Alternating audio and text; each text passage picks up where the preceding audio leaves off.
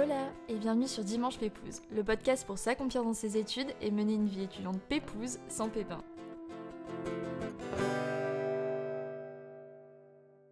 Qui n'a jamais entendu parler de Sciences Po Paris? Pour ce second épisode, je suis heureuse d'accueillir Sarah, une douce et brillante amie que j'ai eu la chance de rencontrer lors de mon stage à Estée Lauder France et qui, au-delà du beau parcours qu'elle mène, m'a aussi beaucoup interpellée par la façon qu'elle a d'aborder ses choix, ses phases de doute et de remise en question durant ses études comme élément puissant de construction de soi et de la personne qu'elle veut devenir. Mais avant de commencer cet épisode, je vous invite bien sûr à donner des petites étoiles à ce podcast ou même un petit avis. Au-delà de me faire énormément plaisir, ça permet aussi de mettre le podcast en avant du coup sur Apple Podcast. Coucou Sarah, je suis hyper contente de t'accueillir sur Dimanche Pépouze aujourd'hui. Euh, quand on s'est rencontrés il y a un an lors de notre stage chez Estée Lauder, je me suis dit mais cette meuf est incroyable, faut absolument que je l'interviewe dans le cadre de mes vidéos, un parcours une vidéo, tu sais.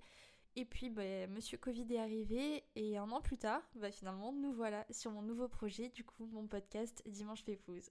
Je suis hyper contente de t'accueillir aujourd'hui. Tu as un parcours qui intéresse beaucoup ceux qui nous écoutent et je pense que tu as ce côté à la fois calme et déterminé et aussi une bienveillance qui font que cet épisode va être très enrichissant euh, à écouter. Donc écoute, c'est parti, je te laisse te présenter de la façon la plus euh, pépouse et qui te correspond le mieux. Bah, merci beaucoup Léna euh, pour ta très jolie introduction. merci aussi de m'avoir invitée. Oui, donc j'ai 24 ans, je suis étudiante en M2 à Sciences Po Paris. Je suis en master communication et donc je suis aussi également en alternance à Estée Lauder Companies. Aujourd'hui, je suis en assistante merchandising. Avant ça, j'étais en stage aussi à Estée Lauder Companies en tant qu'assistante chef de produit. Et donc c'est à ce moment-là que j'ai rencontré Léna qui vraiment est aussi aussi gentille, aussi spontanée, aussi douce, dans la vraie vie que sur les réseaux. Donc je suis trop contente d'être ici aujourd'hui avec toi. Oh non, t'es trop chou, ça me fait trop plaisir, oh là là. en plus d'entendre ta petite voix comme ça, ça me fait encore plus de mal de me dire qu'on peut pas se voir en vrai, tu sais. Et bien du coup, passons au vif du sujet. Euh, est-ce que tu pourrais nous dire comment tu as intégré Sciences Po, comment se passe le processus d'entrée, le concours, etc.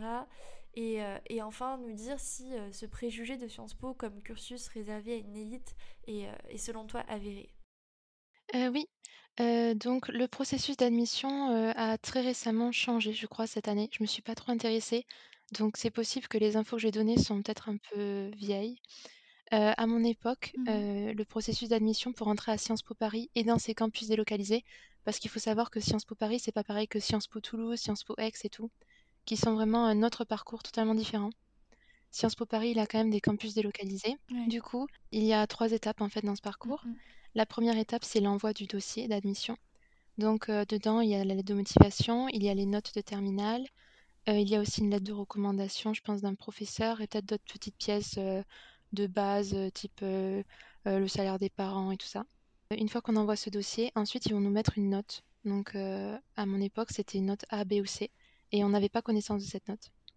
Ensuite, si on avait A ou B, on était pris pour ensuite être pris pour un concours. Donc c'est un concours avec plusieurs, euh, plusieurs épreuves, type euh, histoire géo, culture générale et tout. Et si ensuite on a une bonne note également à ce concours, ensuite on est pris à la troisième étape qui est un entretien. Et euh, moi, vu que j'avais eu un très bon dossier, vu que j'avais des très bonnes notes au lycée parce que je fait comme une dingue. Non mais ça m'étonne pas du tout de toi. du coup, ouais, j'ai été prise sur mon dossier, j'ai pas eu des, des preuves écrites, j'ai pas eu de concours. Donc c'est pour ça, là, je peux pas trop dire, du coup, parce que j'ai carrément sauté cette étape. Et j'ai été prise directement sur dossier pour passer à l'étape 3 qui est en fait l'entretien. Et l'entretien, ça dépend vraiment des professeurs. Moi, quand j'avais vu sur internet pour me préparer, apparemment, il y a des professeurs, ils sortent des questions vraiment pour, faire peur aux étudiants, pour un peu les mettre dans des situations de stress, voir comment ils réagissent avec des questions absurdes.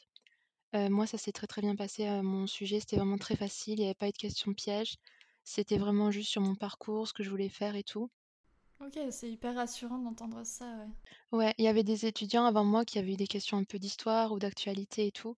Mais moi, personnellement, ça s'est très bien passé. J'ai entendu dire que pour d'autres étudiants aussi, c'était très, des questions très personnelles et, très gentilles, entre guillemets. Après, ça dépend en fait de son dossier aussi.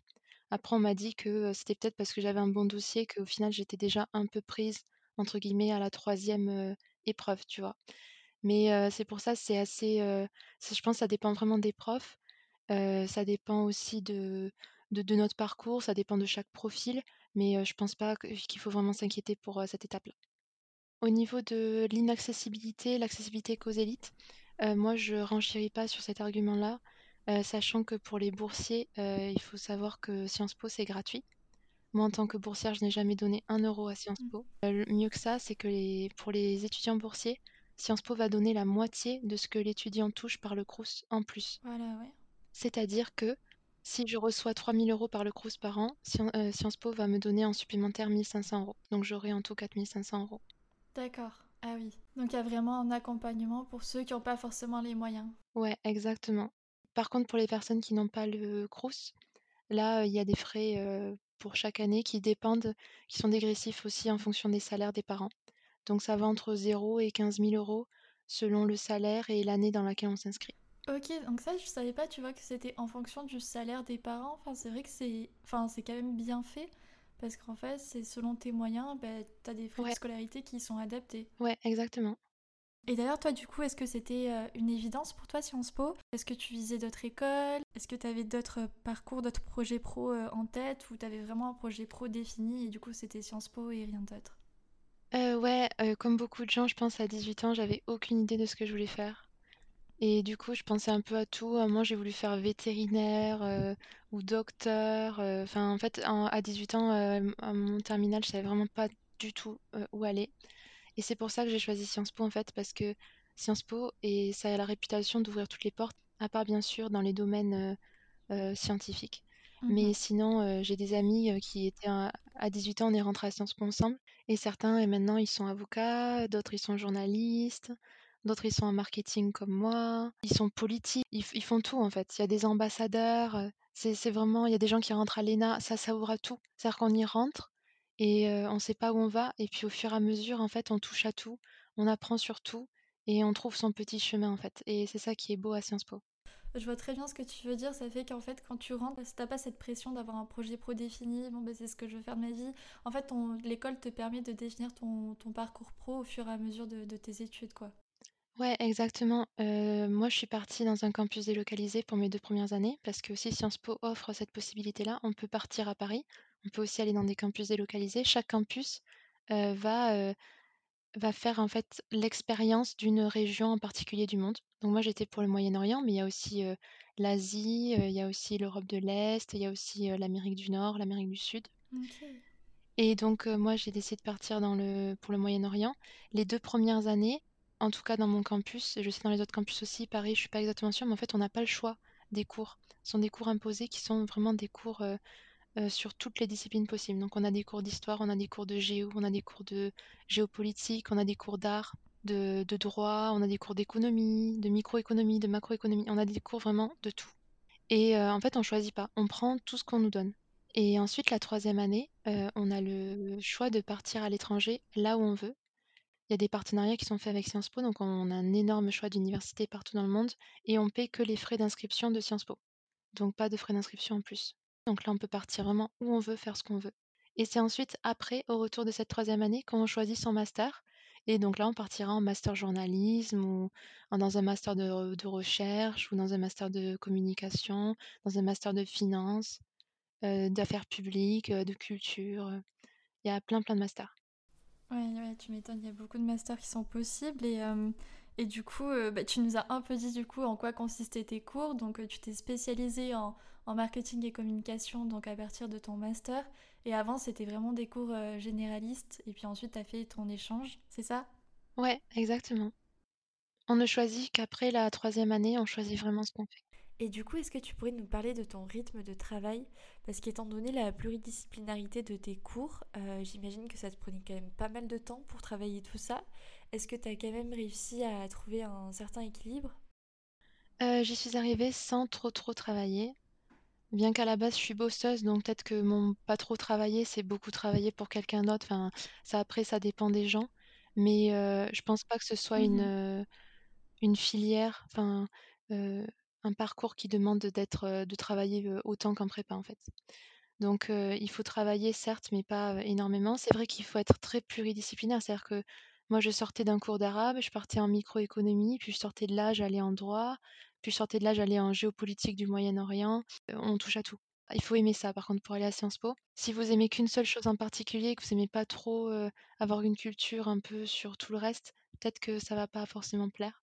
Ouais, et là d'ailleurs tu soulèves un point intéressant dans le sens que c'est un parcours euh, pertinent pour ceux qui n'ont pas forcément d'idées spécifiques pour leur futur métier, tandis que ceux qui ont déjà une spécialité en tête euh, ne pourront pas forcément s'épanouir dans, celle-ci uniquement euh, durant ces premières années à Sciences Po, quoi. Exactement, c'est-à-dire que si quelqu'un est passionné de droit et qui va à Sciences Po, il faut qu'il arrive à se contenter pendant les 3 premières années, à peut-être n'avoir que, un cours de droit sur un semestre et d'apprendre plein de choses, heu, très intéressantes sur plein d'autres sujets. Mais il faut vraiment avoir l'amour pour, heu, plein, plein de sujets. Ouais, c'est ça. En fait, je pense que ça soulève aussi un point. Il faut être quelqu'un d'aussi curieux et ouvert d'esprit pour en apprendre vraiment sur tous les types de cultures et envie d'apprendre sur plein de sujets différents, quoi. Ouais, exactement. Après je pense qu'il y a vraiment beaucoup de gens qui aiment, heu, qui aiment apprendre sur plein de sujets. On est beaucoup, je pense, à à pas trop savoir ce qu'on veut et c'est bien aussi de pouvoir toucher à tout et de se dire: «OK, j'ai touché un peu à l'économie, en fait, je pensais que j'aimais bien, quand j'étais en terminale, mais en fait, j'aime pas du tout». Ça permet aussi de ça permet de se de se forger, en fait et de pouvoir commencer à avoir une idée du parcours, dont on a envie et d'avoir un peu des idées de métier. Bah, c'était un peu pareil pour moi durant ma licence 3 en école de commerce. C'était vraiment une année charnière où on a vu plein de matières différentes pour ensuite choisir la bonne spécialisation pour notre master. Et, et du coup, bah, est-ce que toi, justement, tu as déjà dû faire face à, des moments de doute ou de remise en question à Sciences Po et, et si oui, qu'est-ce qui t'a motivé à continuer à t'accrocher? Heu, ouais, je dirais que premièrement, à Sciences Po, heu, je pense qu'on est beaucoup à avoir ce moment de doute, heu, c'est le moment de l'imposteur. Ouais. Heu, c'est-à-dire quand on arrive à Sciences Po et qu'on se retrouve au milieu de fils d'ambassadeurs, de fils de ci, de fils de là, ils ont une culture énorme sur des sujets qui nous dépassent. C'est très facile de se dire: «Mais qu'est-ce que je fais là, en fait? Qu'est-ce comment je vais m'en sortir? Mhm. Comment ils me ressemblent pas, ils savent des choses que moi je ne savais même pas que ça existait». Heu, voilà. En fait, il faut sortir de là très vite. Et heu, il faut se rendre compte que, quel que soit le parcours que vous choisirez, vous allez le choisir en toute conscience, heu, vous allez réfléchir. Et une fois que vous allez y aller vraiment, il faut faut pas que vous sentiez comme un imposteur, il faut pas que vous sentiez que vous êtes pas assez bon, que vous ayez trop de doutes. Vous avez choisi ce cette voie-là, allez-y jusqu'au bout. Je l'ai partagé, je pense, avec beaucoup d'étudiants, heu, qui sont pas forcément de milieux ultra, favorisés ou ultra culturels et tout et on se sent un petit peu, on sent qu'on n'appartient pas, en fait, au même milieu. Et au début, c'est un peu compliqué, mais si vous choisissez Sciences Po et si ça vous fait peur, vous vous rendrez compte que vraiment c'est ça fait pas tout et que c'est votre motivation aussi, votre capacité à vous adapter, votre niaque, en fait, qui va faire que vous allez réussir et et non, heu, d'où vous venez. Mm, C'est pas la première fois que j'entends parler du syndrome de l'imposteur de la part d'étudiants de Sciences Po, euh, surtout vis-à-vis du background euh, social, du fait de, de, pas se- de- de ne pas se sentir à sa place. Mais euh, en fait, ce que je vois, c'est qu'au fur et à mesure, tu tisses des liens avec des gens qui viennent tous de milieux différents. Et, et puis tu te dis que t'es rentré là sur concours, et donc si t'es là, c'est finalement que tu as bien ta place. Ouais, moi cette ce syndrome de l'imposteur un peu, je l'ai eu jusqu'aux premières notes. Je dirais à la fin du premier semestre où les notes après elles ont commencé à tomber, en février. Parce que sur les notes de Sciences Po, il y a marqué ton classement dans la classe. Ah ouais, comme en prépa, ouais. Ouais, quand on voit qu'on est ultra bien placé, on se dit: «OK, donc je mérite d'être là. Je j'ai le droit d'être là, je j'ai tout pour réussir donc je je vas-y, j'y vais», tu vois? Je m'affirme. Et exactement. Et, et d'ailleurs, est-ce que tu dirais que t'as réussi à trouver un équilibre entre tes études à Sciences Po et ta vie perso? Ouais, je pense que j'ai réussi à trouver un équilibre. Je pense vraiment que cet équilibre, je l'ai trouvé, rapidement après le bac, en fait. Parce qu'avant le bac, je travaillais énormément et j'avais, en fait, zéro vie perso. Et parce que pour moi, c'était le bac, le bac, le bac, le bac, le bac. Et en fait, je pense quand vous allez rentrer à l'uni ou n'importe où, en fait, il faut se rendre compte que, à part si vous êtes en prépa, mais dans la plupart des cas, si vous avez un point de plus, si vous avez, heu, 16 au lieu de 15, ça va pas changer votre vie, en fait. Et ça, je m'en suis rendu compte à Sciences Po parce que je me battais et pour moi, la différence entre un 17 et un 18, c'était énorme et au final, je me suis rendu compte que c'était pas vraiment reconnu, tu vois? Dans le sens où je me suis battue pour avoir des mentions à Sciences Po et tout et maintenant personne me demande vraiment, à quoi ça sert ou c'est quoi cette mention ou enfin sur mon CV ça apparaît à peine, personne m'en a jamais parlé, tu vois? Et du coup, je pense vraiment le la destination est aussi importante que le parcours. Donc ruinez pas votre vie, heu, d'étudiante parce que c'est vraiment des supers années, je pense, dans la vie. Maintenant que j'arrive à la fin, je commence un peu à m'en rendre compte et faut pas faut pas les ruiner, pour un point en plus, à moins que bien sûr ce soit un point décisif qui fasse que vous ratiez l'année ou et cetera. Mais si vraiment c'est juste pour, pour de l'ego ou pour vous sentir que vous méritez d'être là ou ou pour montrer que vous êtes capable, enfin, si si jamais ça vous fait plus de mal que de bien, de vous battre pour un 15 au lieu d'un 14 alors que ça change rien en fait pour votre vie d'étudiant, voilà, il faut faire la part des priorités aussi, je pense. Je partage totalement ton avis, c'est un peu euh, ce que je suis en train de me dire en ce moment parce que quand je suis arrivée du coup en, en L3 euh, en école de commerce après avoir fait une prépa littéraire, bah, je bossais vraiment énormément parce que j'avais du retard sur euh, les matières un petit peu économiques, financières, etc. Donc je bossais parce que je me disais sinon je vais pas y arriver, je vais pas être au niveau de, de ceux qui sont rentrés après une prépa éco. Et puis maintenant que du coup je suis en master 1 marketing, dans ma spécialité, dans les choses pour laquelle je suis le plus à l'aise, je me dis mais qu'est-ce que enfin qu'est-ce que j'en ai à faire d'avoir un 16 ou un 17 ou euh, le, plus important c'est que j'ai la moyenne et que j'ai bien compris le, cours, les notions et que ça me serve pour ma vie pro. Mais j'ai de Enfin, j'essaie de plus en plus de me détacher de ce euh, oh, il faut que je la meilleure note, il faut que je sois le mieux classé, etc. Parce que là, il n'y a pas d'enjeu de partir dans. Enfin, c'est vrai qu'en école de commerce, on a aussi l'enjeu de, d'avoir de bonnes notes pour être le mieux classé, pour partir en échange dans la destination qu'on souhaite. Mais dès qu'il n'y a plus cet enjeu-là, euh, j'ai envie de dire l'important c'est de comprendre le cours, que ça puisse nous servir pour notre vie professionnelle, mais ensuite euh, je trouve que c'est vraiment important de faire la part des choses et de se dire voilà maintenant je suis dans mon école, je suis sûre que je vais réussir mon année que j'ai 12 ou 14, donc euh, pas de pression et trouver en fait cet équilibre et, essayer d'enlever cette, petite pression là au niveau des notes qui, qui, est plus si nécessaire que ça quoi. Ouais exactement, faut pas qu'on se mette une pression supplémentaire sur nous, déjà qu'on a beaucoup de pression, si en plus on se rajoute des pressions inutiles, heu, on s'en sort pas. Donc heu, ouais, il faut faire la part des choses, il faut peser les priorités. Se battre pour un point qui va servir à rien, heu, vraiment, ça vaut pas la peine. Mieux vaut que vous vous concentriez sur votre, passion, que que vous lisiez, que vous je sais pas, vous fassiez des trucs qui vous passionnent, qui au final vont plus vous servir que qu'un point, on vous demandera jamais si, en économie, en semestre 2 tu as eu 15 ou 14, enfin personne, ne vous demandera jamais ça. Donc heu, vous battez pas pour rien. Et donc toi, est-ce qu'il y aurait quelque chose en, en particulier qui t'a marqué durant ton parcours à Sciences Po? Enfin, Qu'est-ce qui t'a le plus plu ou euh, que tu as particulièrement euh, apprécié durant toutes ces années, que ce soit donc au niveau de la structure du cursus, euh, des valeurs de l'école, des rencontres que tu as pu faire, etc. Oui, alors ce que j'ai adoré dans Sciences Po, ce qui m'a marqué, premièrement on en parlait, la pluridisciplinarité. Avoir pu étudier avec des gens vraiment, fantastiques, parce que nos profs prenaient l'avion pour venir nous parler en fait. D'avoir pu parler avec des gens, fantastiques, passionnés par leur métier, passionnés par ce qu'ils disaient, qui avaient été sur le terrain, qui avaient étudié, qui avaient fait des recherches et sur des sujets entièrement différents, ça c'était juste merveilleux, j'ai trop adoré. 2 point, le fait que ce soit international. Je pense aussi à beaucoup les gens qui sont intéressés par Sciences Po, c'est aussi parce que c'est international. Moi, je sais que dans ma classe, on était vraiment pas beaucoup, mais il y avait quand même 35 nationalités représentées. Oh, c'est énorme! C'est-à-dire que j'avais des amis, heu, italiens, des amis, heu, libanais. Ouais, ouais, c'était énorme et c'était juste magnifique. Genre dans le dans la salle des étudiants, là où on prenait le café et tout, il y avait tous les drapeaux de tous les étudiants qui étaient affichés partout.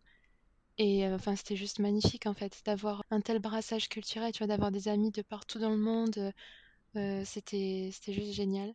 Et troisième chose que j'ai vraiment aimé, c'est, heu, c'est en fait ce sentiment de liberté qui nous donne aussi, heu, au niveau de ce côté international. Quand moi, je suis partie de chez moi à 18 ans et je suis allée à M à Menton dans le campus qui était délocalisé, donc à côté de Monaco. Ça changeait vraiment de tout ce que j'avais connu. Après ça, je suis partie en Norvège. C'est vrai qu'en plus, il était bien placé ce campus. Hein. Ah ouais, c'était génial. Vue sur la mer et tout de la bibliothèque. C'était magnifique, mais vraiment, c'était c'était trop beau. Mais, mais c'est vrai que quand tu penses à Sciences Po, euh, on a juste en tête le campus de Sciences Po Paris, alors que, comme tu le dis, il y a plein de campus délocalisés euh, au sein même de, Sciences Po Paris, quoi. Ouais, moi je conseille vraiment un campus délocalisé, peut-être encore plus si vous venez de la province, parce que ça peut faire peur de se dire: «Ah je vais à Paris», alors qu'on n'a jamais vécu tout seul, il faut trouver un appartement, il y a beaucoup de gens, il y a beaucoup de monde. En tout cas, moi, c'est le choix que j'ai pris je vraiment, j'ai pas regretté et j'ai adoré d'avoir fait ce choix. Partez en campus délocalisé, des petites promotions, heu, très facile de se faire des amis, tout le monde se connaît, vraiment, un bel esprit d'équipe, en fait, dans la promo et juste vivre dans une plus petite ville, c'est plus détente, c'est moins stressant. Moi, je conseille vraiment ça. Menton, c'était magnifique à la frontière, les petites soirées à Monaco, les petites virées, à Vintimille, juste, c'était magnifique. Donc je conseille vraiment les campus délocalisés. Mmh mh. Et oui, du coup, pour revenir, donc, ils nous offrent la possibilité de partir dans des campus. Ensuite, la troisième année, ils nous ils nous donnent la possibilité de partir où on veut dans le monde. C'est génial, en fait, comme opportunité, je trouve. Du coup, moi, je suis partie en Norvège pendant un an et ensuite on revient à Paris, donc là aussi, grande découverte, une nouvelle ville à découvrir et là encore, on nous donne la possibilité, quand on arrive à Paris, de choisir son master, en fait, de on on nous met, en fait, à un carrefour dans nos vies et on nous dit: «Mais choisis ce que tu veux, en fait».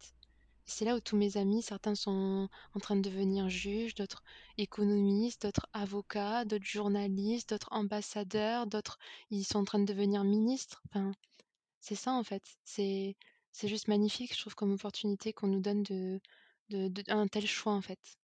Ça donne vraiment hyper envie, Sarah, quand on t'en parle. Et, euh, et c'est juste hyper beau à la fois. Et, et ça se voit en fait que t'es vraiment épanouie dans tes études. Ça fait vraiment, euh, ça fait vraiment du bien d'entendre ça, je trouve. Merci. Bah, du coup, parlons un peu des, des points négatifs. Euh, toi, si c'était à refaire, est-ce qu'il y a quelque chose que, que tu changerais dans ton parcours peut-être?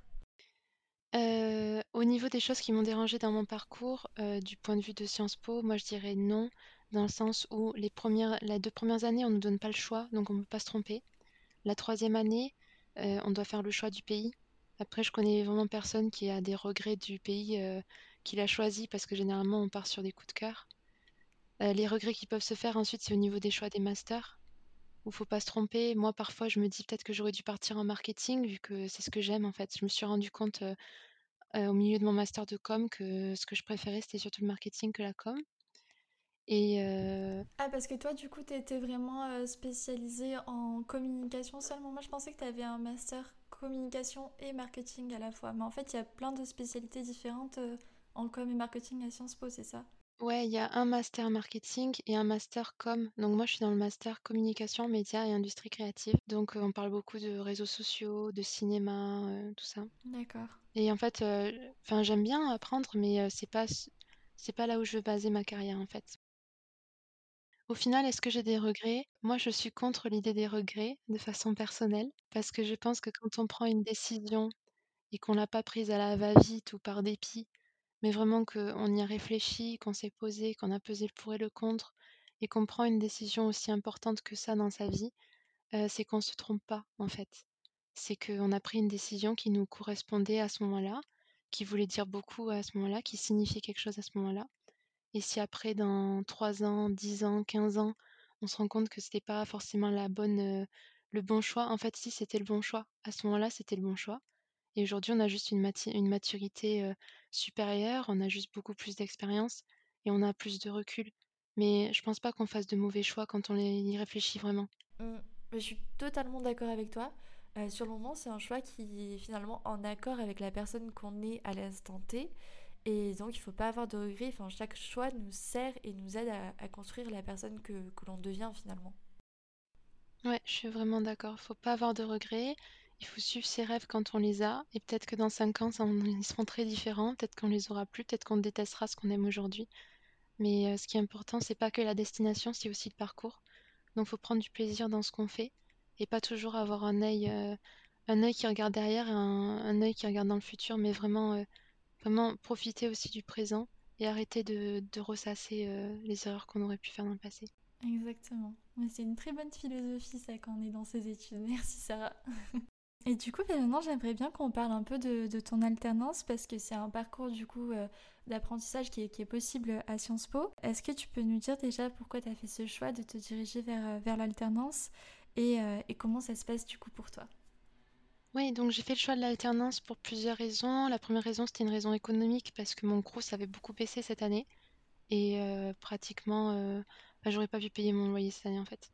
Donc le l'alternance s'est un peu imposée comme, comme solution et puis Ouais. deuxièmement aussi, au niveau du CV, je veux dire quand on a fait une année de césure, ce qui est possible aussi à Sciences Po et ensuite, qu'on enchaîne avec une alternance, ça fait qu'on sort d'un master avec, heu, 2 ans de d'expérience professionnelle, Mmh ce qui est quand même, heu, non négligeable.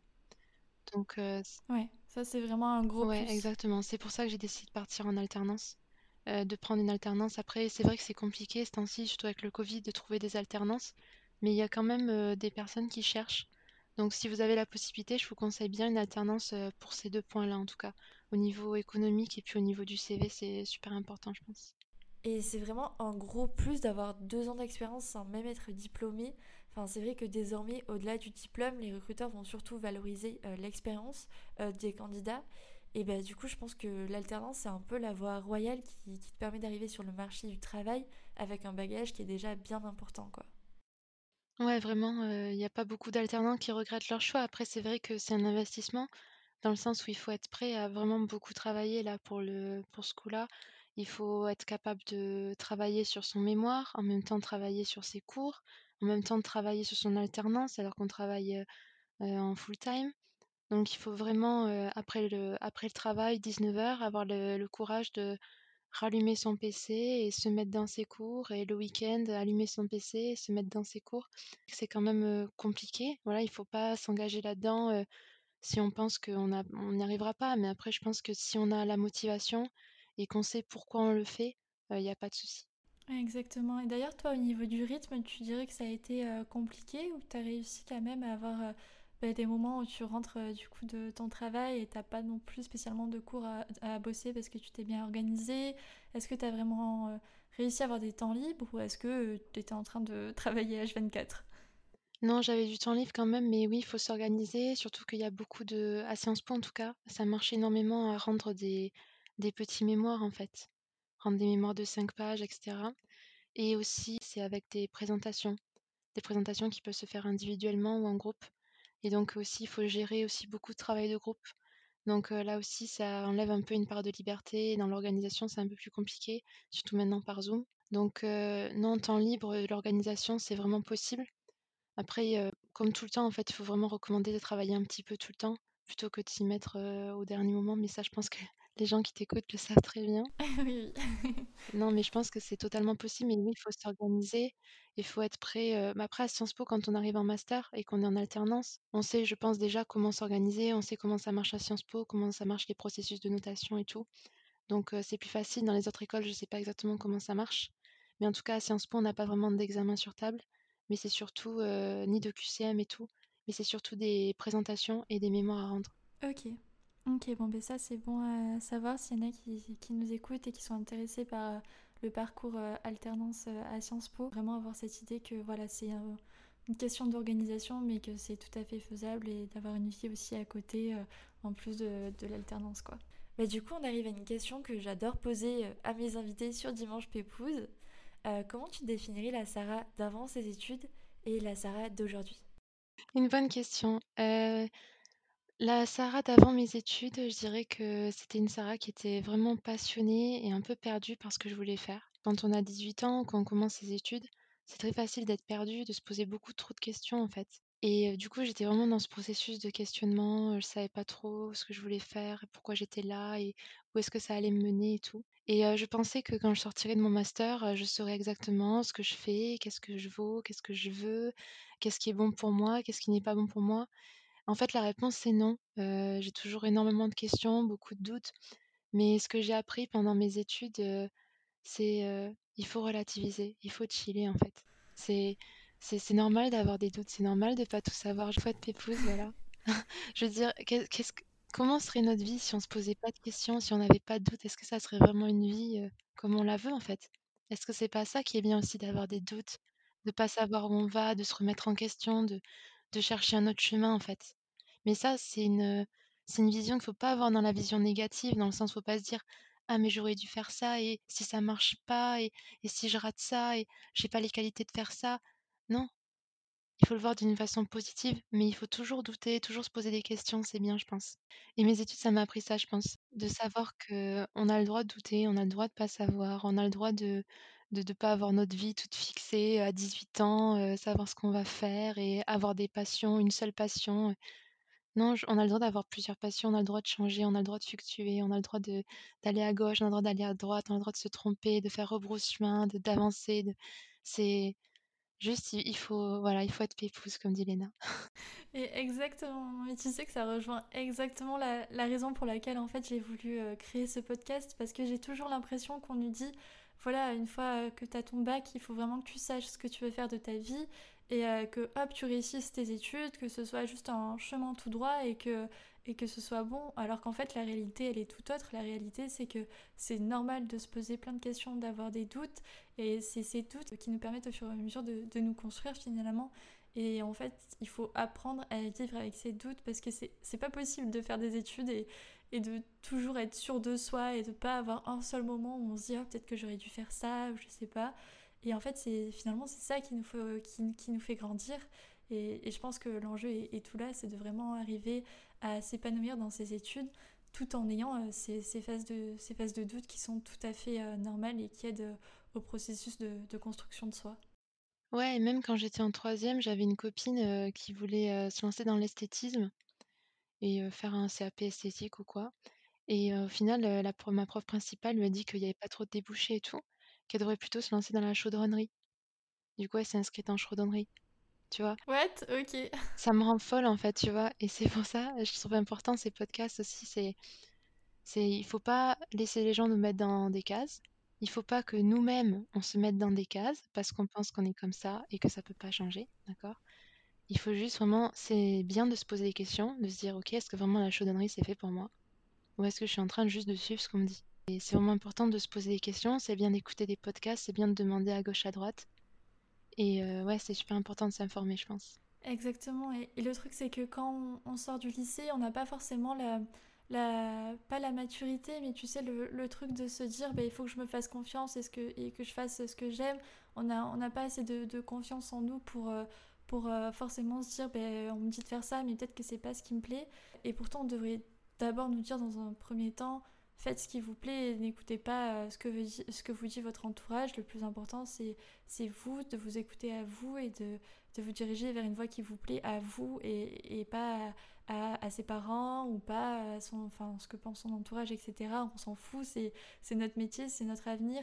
Et du coup, c'est vrai que c'est dur une fois qu'on qu a notre bac de se dire euh, bah, j'écoute pas forcément ce qu'on me dit et, euh, et, je vais faire ce qui me plaît. On n'a pas forcément le, le, recul, la force euh, nécessaire, euh, la maturité nécessaire pour le faire. Et je pense que c'est vraiment quelque chose qui, qui, qui manque, en fait, qu'on devrait nous répéter euh, beaucoup plus souvent. Parce que c'est tellement important de de construire son propre parcours soi-même, tout en, pareil, en essayant d'écouter des podcasts, etc. Mais surtout pas euh, suivre une voie qu'on nous dit et, se mettre euh, dans des cases. Ouais, et même pire que suivre ce que les gens nous disent, se mettre ouais, nous-mêmes dans des cases en fait. Parce que je connais des gens, j'avais un, ami, il était en terminale avec moi, en terminale S, et il se tapait que des 3 et des 4, sérieusement, toutes les matières principales. Maintenant, il est en cinquième année de médecine. Et parce qu'il a trouvé quelque chose qui le passionne et il s'est pas il s'est pas dit: «Je suis nul, j'arriverai pas» et cetera. Non, en fait, il a trouvé quelque chose qui le passionnait vraiment et ensuite il s'est dit: «En fait, j'aime ça, je vais m'y mettre» et au final, c'est là, il a remonté toutes ses notes et maintenant, heu, il est super fort, en fait, dans ce qu'il fait. Et c'est pour ça, il faut pas partir dans une idée: «De toute façon, je suis nul, donc je me lance même pas là-dedans» ou bien, heu heu: «J'ai des trop bonnes notes pour faire ça». En fait, non, il faut se dire: «Qu'est-ce que moi vraiment je veux? Qu'est-ce que je veux de mon futur?» et et juste essayer, en fait. Il y a toujours un moment, une passerelle, une possibilité de refaire. Perdre un an dans sa vie à essayer de quelque chose, c'est pas un an perdu. Et je trouve que c'est hyper bienveillant ce que tu dis là, Sarah, et en plus ça va faire beaucoup de bien à entendre pour tous ceux qui nous écoutent, je pense. Ouais, j'espère aussi, surtout en cette période-là, je pense que ça va être vraiment compliqué pour... Déjà que c'est compliqué, mais en plus là, ça doit être encore plus compliqué de justement d'avoir des témoignages, de rencontrer des gens, de trouver sa voie, donc... Mmh c'est très compliqué et bah, du coup j'espère qu'en ça Dimanche Pépouze va beaucoup aider. Et ça m'amène à te poser justement mon avant-dernière question. Euh, quel conseil tu aurais à donner à tous ceux qui nous écoutent pour s'épanouir dans ses études, même si euh, finalement j'ai l'impression que c'est un peu euh, tout l'épisode qui est tourné un peu autour de, de cette question? ouais, juste pour résumer du coup, vous prenez pas la tête, suivez votre intuition, généralement vous savez ce que vous voulez, allez-y, poursuivez votre rêve, si vous savez pas ce que vous voulez, trouvez quelque chose, allez-y, faites demi-tour et vous prenez pas la tête, commencez pas à vous poser des questions, vous remettre en question et vous dire que votre vie est fichue parce que tel mauvais, tel mauvais conseil et telle mauvaise chose vous avez suivi. C'est les, plus belles années de notre vie maintenant et il faut juste prendre du plaisir dans ce qu'on fait, toucher à tout, trouver ce qu'on aime et puis tout va s'éclairer un moment, on trouvera notre voie et il y aura plus de soucis. Il faut juste euh, faut arrêter qu'on se, qu'on se prenne la tête pour, pour un point en plus, un point en moins, ou, ou euh, un, un petit choix à gauche, à droite, un choix de cours. euh, tout ça, ça importe peu. Il faut vraiment, faut vraiment voir plus, plus, go- plus global et un peu prendre du recul. T'es vraiment au top, Sarah. Très pépouze, j'adore. du coup, on arrive à la dernière question. Est-ce que tu aurais une petite reco pépouze euh, pour la fin du coup de cet épisode? Que ce soit une série, un livre, une musique qui te fait du bien, euh, n'importe quoi. Moi, je pense que en cette euh, période, on entend beaucoup de dépression des étudiants et tout. Je pense qu'on a tous à un moment été, non pas en dépression euh, forcément, mais un peu triste, euh, enfermé chez soi ou autre. Et là, tant qu'on peut sortir, moi, je vais pas proposer de musique, de film ou de série, mais juste sortez. Combien de fois je me suis sentie mal dans mon appart? Il y a une fille qui m'a dit un jour, mais pourquoi tu sors pas en fait? Et je me suis dit, mais qu'est-ce que j'irai faire dehors en fait? Il n'y a rien à faire. Et, non, mais je me sens, quand on se sent triste, quand on se sent déprimé, quand on se sent mal, on n'a pas forcément envie d'aller dehors. euh, en fait, s'il faut. Il suffit de bouger un peu, de, de prendre un peu le soleil, de, de voir euh, quelqu'un ou n'importe en fait. Et ça change toute, toute la journée. Et mon autre conseil, c'est est-ce que c'est vraiment une petite chose dans la journée qui va faire que vous ruinez vraiment toute votre journée? En fait, vraiment, c'est nous qui avons la maîtrise de notre journée, c'est nous qui avons la maîtrise de notre semaine, c'est nous qui avons la maîtrise de, la maîtrise de notre année. Donc si on se sent triste à un moment, on sort. On reste pas comme ça à rabâcher sur nous-mêmes. Sortez un peu, faites ce que vous aimez, faites ce que vous, ce qui vous passionne, et voilà, on tourne la page et on reprend sur une belle journée. Ça, c'est mon petit conseil. Je pense qu'on a tous besoin en ce moment d'en- d'entendre ça. C'est vrai qu'on a peut-être tendance à rester enfermé chez nous, euh, qu'on se sent pas bien, alors que c'est pas forcément euh, la solution. Et puis des fois, euh, on s'attache à des choses, on commence à s'énerver parce qu'il y a quelque chose qui ne fonctionne pas. Et moi, je me pose souvent la question dans ces moments-là, mais est-ce que là, ce, qui se passe maintenant, est-ce que aura autant d'importance dans 5 ans? Et si la réponse est non, bah du coup, j'arrête de me prendre la tête et juste je profite de ma journée, quoi. Exactement, et puis même 5 ans, euh, généralement dans, dans 5 jours, ça n'aura aucune importance. Généralement, on se prend la tête sur des choses qui n'arriveront sûrement jamais. Et il faut, faut arrêter ça, ce- ces cercles vicieux euh, qu'on s'impose à nous-mêmes, vraiment. La vie est courte, donc euh, arrêtons un peu de nous prendre la tête pour des trucs qui arriveront vraiment sûrement jamais. Bon, mais vraiment super. Je suis super contente de terminer ce, cet épisode sur, sur ces notes vraiment positives et, et motivantes. Et bah, merci beaucoup pour toutes tes, toutes tes paroles qui, étaient vraiment, je trouve, vraiment bienveillantes, avec une prise de recul euh, du coup que tu as sur tes études, bah, maintenant que tu es en Master 2, euh, qui, fait vraiment du bien à entendre. Et, euh, je pense que ça va vraiment aider énormément tous ceux qui nous écoutent. Donc merci vraiment, Sarah, pour... pour, pour cette petite interview, pour cet épisode. Merci de t'être libérée et merci pour tous les bons conseils que, que tu as partagés aujourd'hui. Je pense que ça va aiguiller vraiment pas mal de monde. Donc, euh, donc voilà. Avec plaisir, Léna, merci beaucoup de m'avoir invitée et je suis à dispo euh, si euh, tes auditeurs ont des questions ou quoi, euh, ils peuvent, n'hésite pas à me les transférer et tout, et je me ferai un plaisir. Et du coup d'ailleurs, Sarah, est-ce que tu aurais par exemple un compte LinkedIn sur lequel ceux qui seraient intéressés par, par ton parcours pourraient venir te, te poser des petites questions? Oui, n'hésitez pas. Mon LinkedIn, du coup, c'est Sarah Cholivet. Cholivet, ça s'écrit S-C-H-O-L-I-V-E-T. Voilà, non, n'hésitez pas et je me ferai un plaisir de vous répondre et, et de vous aider comme je peux. Ok, bon mais super Théo, top, vraiment merci merci, c'était super intéressant et ça fait vraiment du bien d'écouter des, des petites paroles comme ça en ce moment, donc vraiment merci beaucoup. Merci à toi, Léna. C'était mon second épisode sur Dimanche Pépouze. J'espère que ça vous a plu et merci beaucoup à tous vos avis adorables sur Apple Podcast. Ça me fait méga plaisir. Et d'ailleurs, bah, si cet épisode vous a plu, euh, n'hésitez pas à laisser votre avis ou des petites étoiles. Ça aide beaucoup Dimanche Pépouze à se développer et moi, ça me motive vraiment pour les prochains épisodes. Donc, déjà, un grand merci de, prendre le temps de faire tout ça. Et puis, moi, je vous souhaite de passer un bon dimanche de Pâques, de manger plein plein de chocolat Et puis on se retrouve dimanche prochain pour un nouvel épisode avec l'interview de JP, diplômé de la Sorbonne en études environnementales. Merci de nous avoir écoutés et restez pépouses